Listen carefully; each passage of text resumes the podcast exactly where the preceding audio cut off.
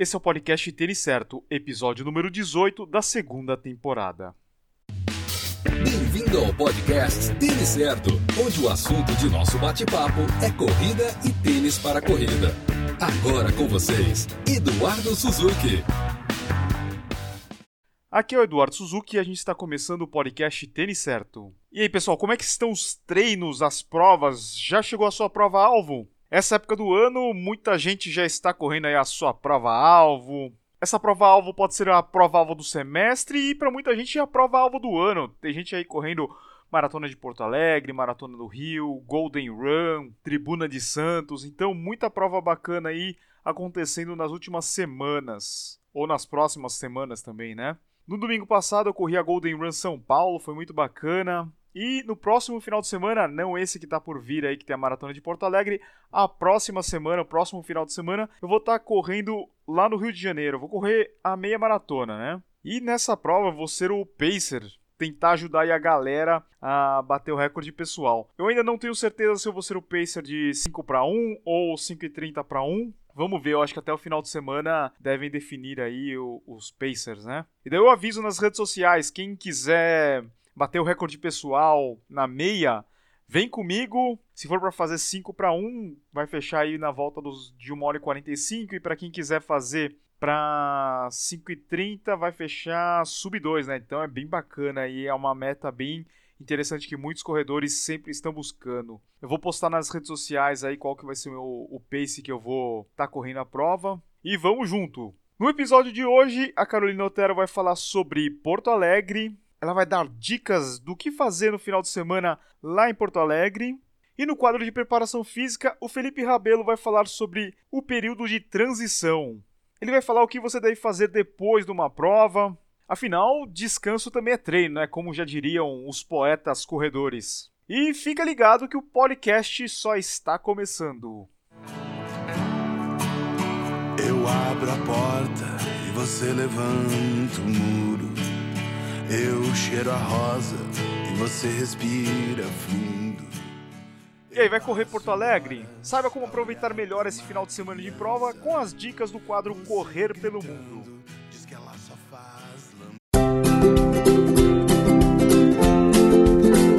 Correr pelo Mundo, com Carolina Otero. Ouvintes do podcast Tênis Certo, tudo bem? Aqui é Carolina Otero e estou chegando para mais um quadro Correr pelo Mundo. Hoje vamos falar sobre a Maratona de Porto Alegre, que acontece nesse domingo, dia 11 de junho. Na verdade, não vamos falar diretamente sobre a prova, mas sim sobre Porto Alegre. A gente sabe que para a prova vem gente de todo o país. Então, para quem não conhece a capital dos gaúchos, selecionamos nove sugestões para você aproveitar ao máximo sua estadia aqui em Porto Alegre. A primeira como não poderia deixar de ser, é saborear o tradicional churrasco gaúcho. É impossível e inaceitável deixar Porto Alegre sem provar o nosso tradicional churrasco. A dica para quem procura um restaurante bem tradicional, repleto de locais, Delicioso e com preço adequado é o restaurante Barranco, que fica na Avenida Protásio Alves, 1578. O local é ponto de encontro nos sábados e domingos. Aberto há 45 anos, a picanha, o lombo com queijo e a polentinha de entrada são imperdíveis. É uma ótima sugestão para o seu pós-prova. A nossa segunda dica é aproveitar os bares, cafés e restaurantes do bairro Moinhos de Vento. O bairro mais sofisticado de Porto Alegre, que é o Moinhos de Vento, tem três das ruas mais charmosas da cidade, que são a Padre Chagas, a Fernando Gomes e a Dinarte Ribeiro. Nessas ruas vocês encontrarão alguns dos bares, cafés e restaurantes mais disputados nos finais de semana aqui em Porto Alegre. Então, para quem busca boas opções para massas, aí para o seu jantar de massas, as pedidas são, anote aí, o Pupibádio, a usina de massas e também o Amassa, que abriu suas portas recentemente. Os três restaurantes estão localizados na rua de Narte Ribeiro. A nossa terceira dica é treinar ou simplesmente passear pelos parques da cidade. Aproveite a manhã de sábado para fazer um treino leve ou somente passear pelo Parque da Redenção. Nos sábados pela manhã, o parque fica repleto de gente que aproveita o local, conta ainda com a feira de produtos orgânicos. E também para treinar. Uma volta no parque tem mais ou menos 2,5 km. O Parque Moinhos de Vento, ou simplesmente Parcão, também é uma excelente opção. Embora ele seja menor, é um dos locais preferidos dos porto-alegrenses para curtir um dia de sol. A nossa quarta dica é ir na Banca 40 do Mercado Público. Vale a pena visitar a Banca 40 do Mercado Público, que oferece um dos melhores e mais tradicionais sorvetes da cidade. Aberta há mais de 80 anos, a Banca 40 tem como carro-chefe a Bomba Royal, que é uma super taça com salada de frutas, três bolas de sorvete e nata batida. Para quem não puder se deslocar até o centro, que é onde fica o mercado público, pode aproveitar também a loja do Banca 40 que abriu na rua Padre Chagas. A nossa quinta dica é visitar a Fundação Iberê Camargo. Um dos novos cartões postais de Porto Alegre é a Fundação Iberê Camargo, que fica à beira do Guaíba. A construção, que é de concreto branco, chama atenção e é destaque de quem segue para a zona sul da cidade. O local apresenta grande acervo do pintor Iberê Camargo, com mais de 4 mil obras fica aberto nas sextas e nos sábados. A nossa sexta dica é visitar a usina do gasômetro, que é outro cartão postal de Porto Alegre e passeio obrigatório para quem conhece a capital dos gaúchos. No final de tarde é uma ótima pedida para curtir o pôr do sol às margens do rio Guaíba. O local foi inaugurado em 1928 com o objetivo de fornecer energia elétrica à base de carvão mineral para a cidade. Essa usina foi desativada em 74 e em 1991 foi aberto como espaço cultural para a população. Apesar das muitas de melhoria no entorno, ali também é o local que é ponto de partida para o treino de muitos corredores aqui em Porto Alegre. A nossa sétima dica é utilizar a linha turismo, aqueles ônibus de dois andares. Para quem quiser ter uma ideia geral da cidade, mas não tem muito tempo, a nossa dica é usar a linha turismo. Com o segundo andar aberto, você pode curtir o visual de Porto Alegre no passeio, que funciona de terça a domingo com duas opções de roteiro: o Centro Histórico ou a Zona Sul. Se você só puder escolher um roteiro, a nossa dica é escolha o Centro Histórico, que é muito bonito. Mais informações sobre esse percurso e as entradas você encontra no site www.portoalegre.travel. A nossa oitava dica é conhecer o Centro Histórico. Se você gosta de arte, uma visita ao Centro Histórico de Porto Alegre é uma ótima opção para o roteiro. Inclua uma visita no Margs, o Museu de Arte do Rio Grande do Sul, com um dos melhores acervos do estado, incluindo obras de Cândido Portinari e de Cavalcante. E no Centro Histórico ainda estão a Catedral de Porto Alegre, o Teatro São Pedro e o Palácio Piratini, sede governo do estado. E para terminar, a nossa nona dica é dar aquela escapada para Gramado e Canela. A Serra Gaúcha é um dos destinos mais visitados do Brasil. Se você tiver a oportunidade, aproveite e tire um dia para conhecer Gramado e Canela, duas das principais cidades da região. A viagem saindo de Porto Alegre leva cerca de uma hora e meia, duas horas e vale muito a pena pelas belezas da região, pela arquitetura, sem falar nas delícias gastronômicas incluindo comida italiana, fundis e muito chocolate. Bom, pessoal, eram essas as no nossas dicas para hoje. Espero que vocês tenham aproveitado e para quem vier para Porto Alegre para maratona, que aproveite muito a viagem e a prova. Um abraço e até o próximo podcast.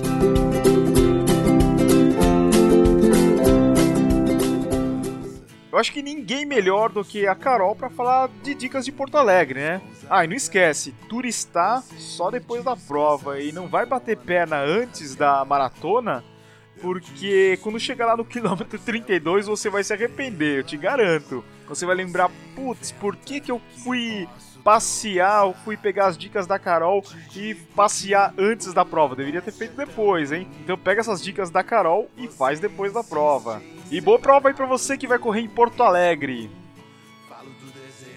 Cut my life into pieces. This is my last resort. Suffocation, no breathing, don't give a... Terminou a sua periodização? O que fazer? Essa é uma pergunta bem difícil. Descansar ou voltar a treinar? Essa é a fase de transição. E é sobre isso que o Felipe Rabelo vai falar no quadro dele. Então vai lá, Felipe.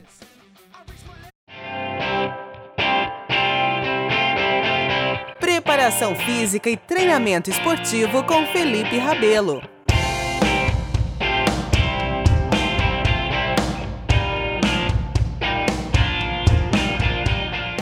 E aí, pessoal, tudo bem? Eu sou Felipe Rabelo, sou preparador físico de atletas e hoje a gente continua mais um episódio do podcast têniscerto.com em parceria com Eduardo Suzuki. Nesse episódio nós vamos falar sobre a fase de transição, né, que corresponde às férias ou mesmo o pós-prova. Como o próprio nome diz, a fase de transição é a mudança de um bloco de treinamento ou mesmo da mudança de uma temporada. No caso, quando a gente fala de férias, é o momento em que você coincidentemente tira férias do seu trabalho com férias do seu treinamento. Mas também a gente pode considerar como uma fase de transição o pós-prova. Você competiu no final de semana e aí é o período que você vai usar como recuperação para depois continuar a sua fase de treinamento para as outras provas. Mas muitas pessoas perguntam: ah, quanto tempo de transição? Eu levo muito, muito mais tempo para recuperar de uma prova longa, de uma prova curta. Eu demoro um ou dois dias para me recuperar, já posso voltar a treinar. Essas são as perguntas mais constantes que a gente ouve por aí. E a minha resposta é sempre a mesma. É claro que depende do tipo de prova. As provas mais curtas, pela menor exigência física e mental, ela leva menos tempo para recuperar do que de repente você usar o período de transição pós-maratona. Vocês já devem ter percebido que depois de uma prova de distância mais curta, a recuperação ela é sempre mais rápida. É claro que depende muito do que aconteceu naquele dia, como é que foi a exigência, o desgaste físico e mental dentro do seu corpo. E a decisão se você vai tirar um ou dois dias ou de repente uma semana para se recuperar daquela prova é totalmente dependente do planejamento e da conversa com o seu treinador. Depende do que vem pela frente. Se você tem uma prova somente no mês que vem, de repente uma semana, quatro dias, cinco dias, pode ser suficiente para você realmente tirar um pouquinho o foco do treinamento, deixar seu corpo descansar e principalmente a sua cabeça. A gente já sabe, pelos outros episódios que nós já fizemos e conversamos a respeito, de que o treino de ontem interfere no treino de hoje e que vai interferir no treino de amanhã. A semana de treino atual, ela vai interferir na semana seguinte. Prova que eu corri no domingo vai interferir diretamente no meu desempenho de treino da segunda, da terça, da quarta-feira. Por isso que o planejamento ele tem que estar muito bem feito, bem refinado, né? A conexão das cargas, a conexão dos treinos, porque isso tudo vai influenciar na sua próxima prova e até mesmo na duração da fase de transição. Até aí tudo bem, mas o que fazer na fase de transição? Eu paro de correr, eu diminuo o volume, eu mantenho a frequência de treinos, eu faço outra modalidade esportiva, outra atividade? Para os corredores amadores, corredores iniciantes, eu recomendo sim tirar um dia de folga, diminuir o número de frequências naquela semana da fase de transição, ou até mesmo se aventurar em outras modalidades esportivas, outras atividades, para justamente tirar o corpo daquela rotina constante de sobrecarga de corrida, preservando assim o seu estado de treinamento. Já para os atletas de elite, a situação é um pouco diferente. E a gente não pode nunca comparar quem começou a correr há um ano com quem já tem um lastro de carreira esportiva de mais de 10, 15 anos. Por que eu digo isso? O atleta de elite ele já tem um planejamento de provas muito bem estabelecido durante a temporada. Se o atleta de elite usar sua fase de transição pós-prova como momento de day off, como momento de pausa, de recuperação de maneira inativa, ele corre um grande risco de perder uma forma esportiva, ele corre um risco de perder o condicionamento físico, já pensando numa prova daí duas semanas, uma semana para ele parece não ser benéfico. Ele tem uma recuperação muito mais rápida do que um atleta iniciante, um corredor inexperiente, e assim permite que sua fase de transição seja realmente mais curta. Portanto, para você, corredor especialista em provas mais curtas, de 5, 10 quilômetros, tenha em mente de que o que é bom para você na recuperação vai ser totalmente diferente para aqueles maratonistas, especialistas em provas mais longas ou para você que se aventura em vários tipos de provas, que corre provas de 5, de 10, meia maratona e maratona, lembre-se que o planejamento ele está montado para que sua fase de transição seja diferente para cada tipo de prova. Respeite o seu corpo, escute o seu treinador essa fase de transição de recuperação é muito importante para você conseguir dar continuidade durante a temporada de corridas, ok? Ficamos por aqui, espero que vocês tenham gostado. Não deixem de acessar meu site www.filiperabelo.com e me segue lá nas redes sociais, Felipe N. Rabelo, no Twitter e também no Instagram, ok? Um grande abraço, valeu!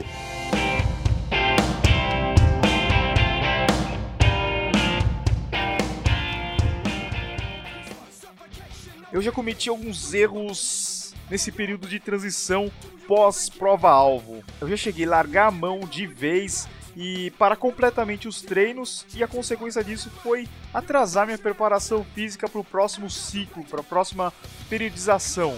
Então, isso é uma coisa que eu não aconselho você largar a mão. E outra coisa foi emendar uma segunda prova, terminar uma maratona e depois de uma semana correr uma meia maratona. Consequência disso foram lesões aí que acabaram sobrecarregando o corpo, né? Ninguém aguenta. Bom, tem gente que aguenta, mas não foi o meu caso. essa falta de descanso não foi legal para mim. Então respeita aí o seu corpo, conversa com o seu treinador que vai dar tudo certo. E valeu, Felipe, pelas dicas.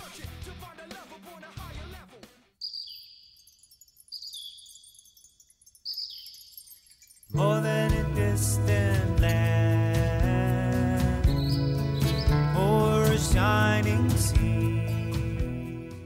Hoje eu não vou falar sobre lançamento de tênis, vamos fazer um negócio diferente aqui. Eu vou falar sobre uma coisa bacana que vai acontecer na semana que vem. E na verdade já está valendo agora e você vai ser beneficiado com essa promoção que eu estou fazendo parte aí de uma parceria com a Tonton. Como eu falei no começo do episódio, eu estou indo para o Rio de Janeiro, para a Maratona do Rio, e essa viagem ela faz parte do projeto Expedição Tonton, que está reunindo sete canais do YouTube, que provavelmente você conhece eles ou talvez não conheça um ou outro. Então, eu estou fazendo parte, né, o Tênis Certo, o Corrida no Ar, lá do nosso amigo Sérgio, o canal Corredores, do Michael, o Mania de Corrida do Marcel, o Poldo Longo, do Poldo, Acordei Disposta, da Juliana, e a Corredora da Vida Real, que é a Karina. Todos nós estamos indo pro Rio de Janeiro na semana que vem, a gente vai fazer a maior bagunça lá, e você vai poder acompanhar tudo isso nos nossos canais do YouTube e nos nossos perfis do Instagram. Então vai lá, segue todo mundo, e daí você vai ter uma perspectiva diferente, né, e vai acompanhar um conteúdo diferente que a gente vai fazer aí, vai ser bem bacana.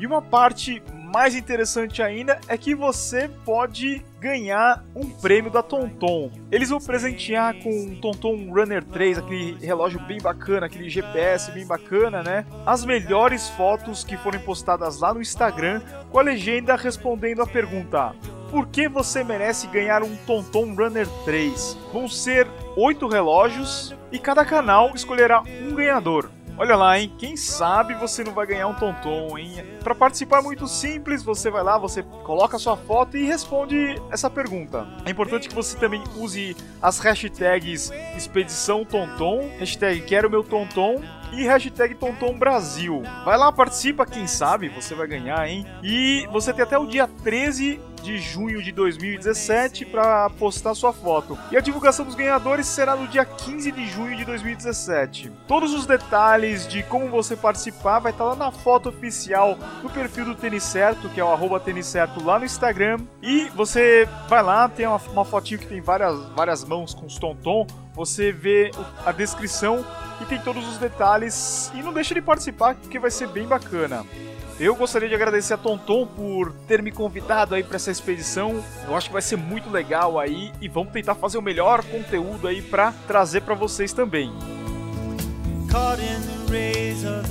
E vamos chegando ao final de mais um episódio. Espero que você tenha gostado do nosso conteúdo. E se você tiver alguma dúvida, alguma sugestão, você pode entrar em contato com a gente através das nossas redes sociais, arroba certo, arroba correr pelo mundo e arroba Felipe N. Rabelo. Manda lá a sua pergunta, a sua sugestão pra gente que vai ser o maior prazer respondê-las. Muito obrigado pela sua companhia, uma ótima semana para você. Valeu, abraço a todos.